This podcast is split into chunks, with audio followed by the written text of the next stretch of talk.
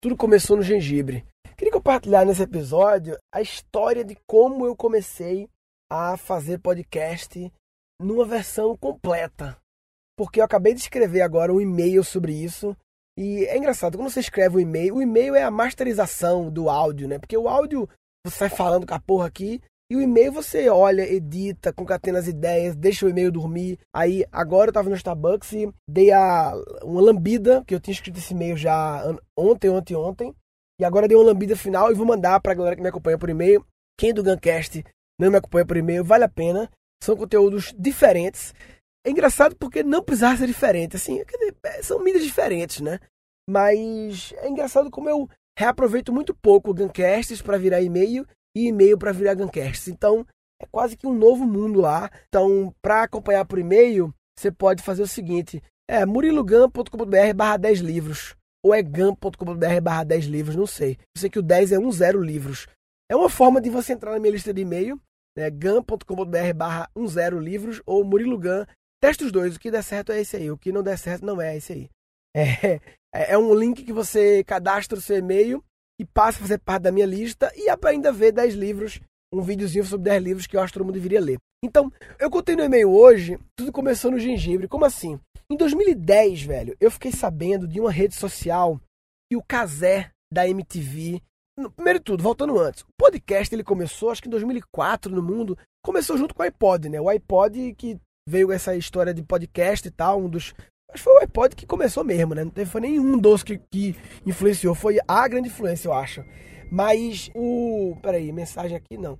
É, é uma, uma, mensagem do Bruno Romano dizendo: ficou massa o e-mail. Ou seja, a minha lambida ele deu uma revisada. E aí eu fiquei conhecia podcast desde o começo de tudo, né? Cheguei talvez a ouvir alguma coisa antigamente, quando eu eh, comprei podcast, logo no começo, comprei iPod. Mas depois deixei pra lá e tive a percepção sempre que é uma mídia que e ficou para trás, que não já deu, que ah, não tem futuro mais, tá não sei o que, né? Aí em 2010, eu descobri que o Casé, que era da MTV, o Casé Peçanha, criou uma rede social chamada Gengibre, que era uma espécie de Twitter de voz. E sabe como eu descobri esse gengibre? Eu descobri porque eu era um grande twitteiro na época. Hoje em dia eu. O Twitter deu uma morgada, né? Eu despriorizei o Twitter, gosto dele ainda, mas despriorizei em relação a redes que eu, eu compartilho coisas. Eu era um grande twitteiro e eu me lembro que eu estava indo pegar a minha esposa na católica na faculdade, eu fui tirar xerox pra ela. Eu, eu me lembro muito dessa cena. E eu comecei a falar pra ela, amor, putz, eu vim no carro agora e escrever no Twitter, no, no carro dirigindo, né? E não é legal fazer isso. Devia ter um Twitter de voz. Seria perfeito para você pensar uma coisa, você também com poucos segundos, devia ter uma restrição de segundos, você bota lá e cria uma timeline. E aí a pessoa, a pessoa que estiver no carro pode acompanhar o Twitter né? Tanto postar como ler, porque basta dar play lá e ele ia aí as vozes das pessoas que você escolheu seguir com seus pequenos insights limitado a poucos segundos e tal, né? E eu fiquei com essa ideia e comecei a desenhar no papel como seria, para não sei o quê.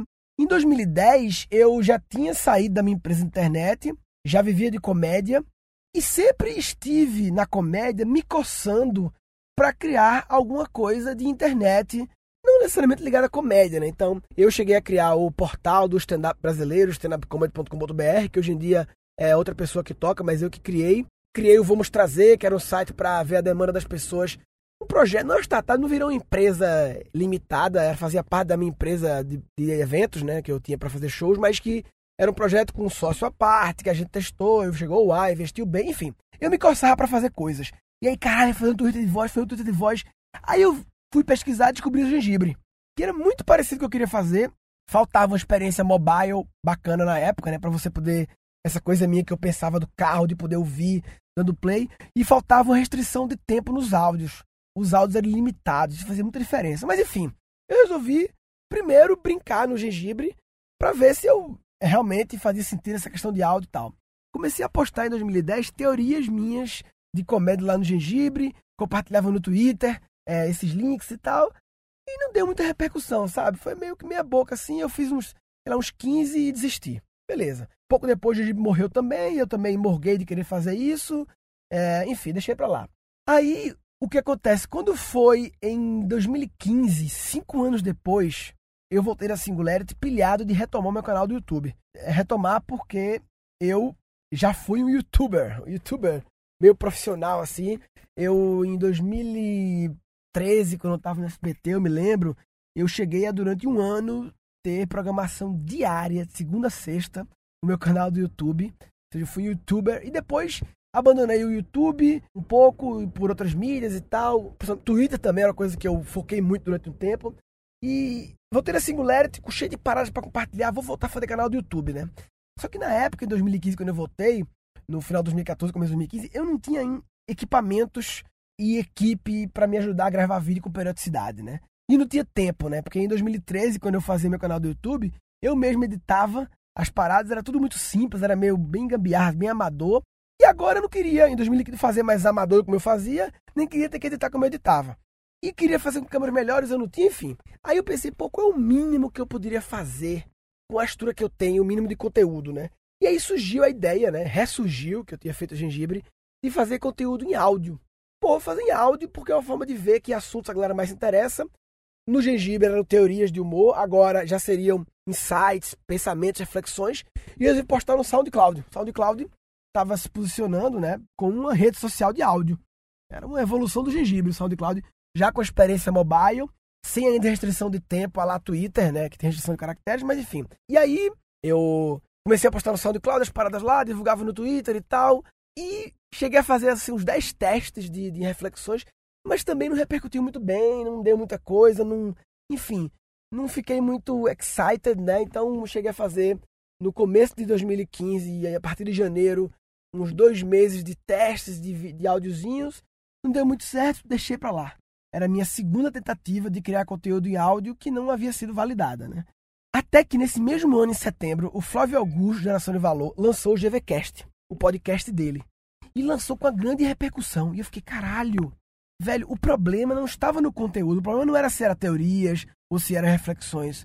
O problema era na forma de distribuir. Não era via gengibre nem SoundCloud. A sacada era via podcast. Que todo mundo que tem Apple tem aplicativo podcast.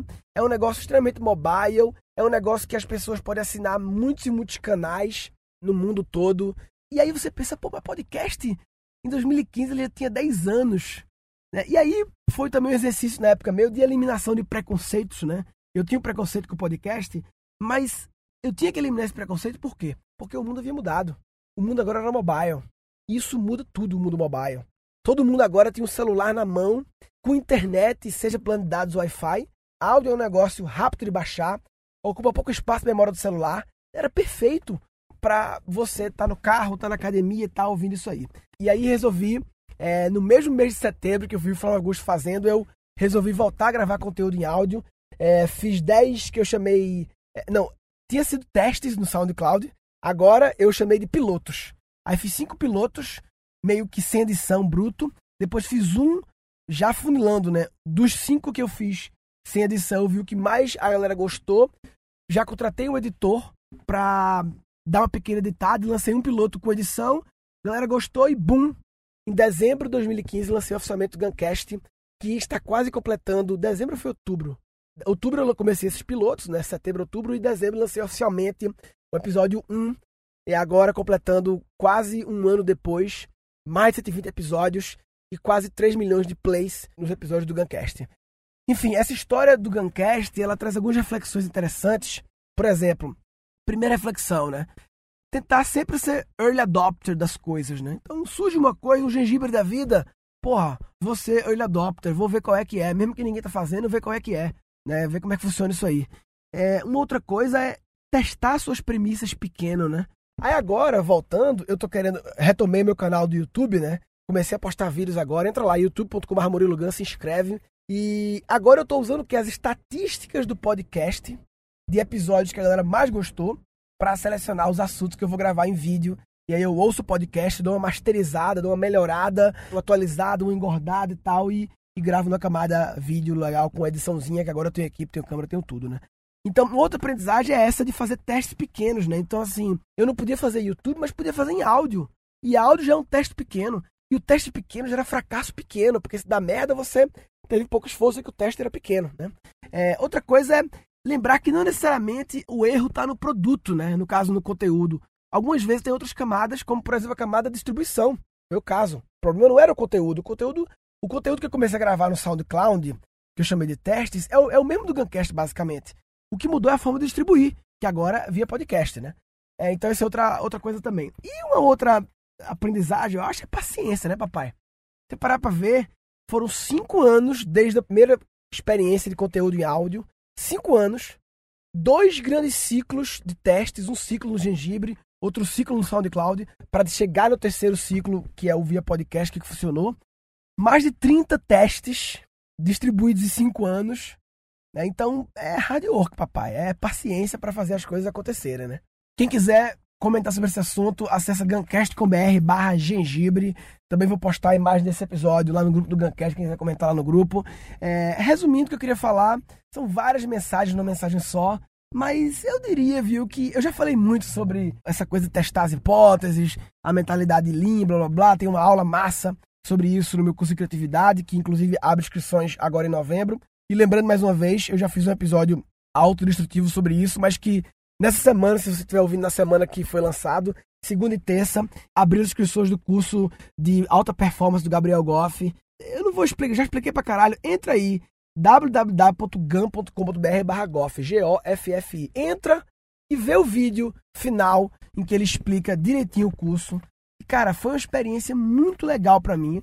Goff é um cara que não tá no jogo de simplesmente fazer uns videozinhos e botar aí, a galera compra e ganha o login e acessa. Não, ele tá no jogo que eu tô, no jogo de criar uma experiência de aprendizagem, no jogo de criar vídeos fodas, de criar exercícios, dinâmicas, conteúdos extras, é, a forma como a equipe dele, a equipe dele, a Marina, velho, ela faz uma parada foda na última turma, que ela fica vendo tudo que é postado no grupo dos alunos e faz toda semana um resumo, uma curadoria das melhores coisas postadas no grupo do caralho, isso, sabe?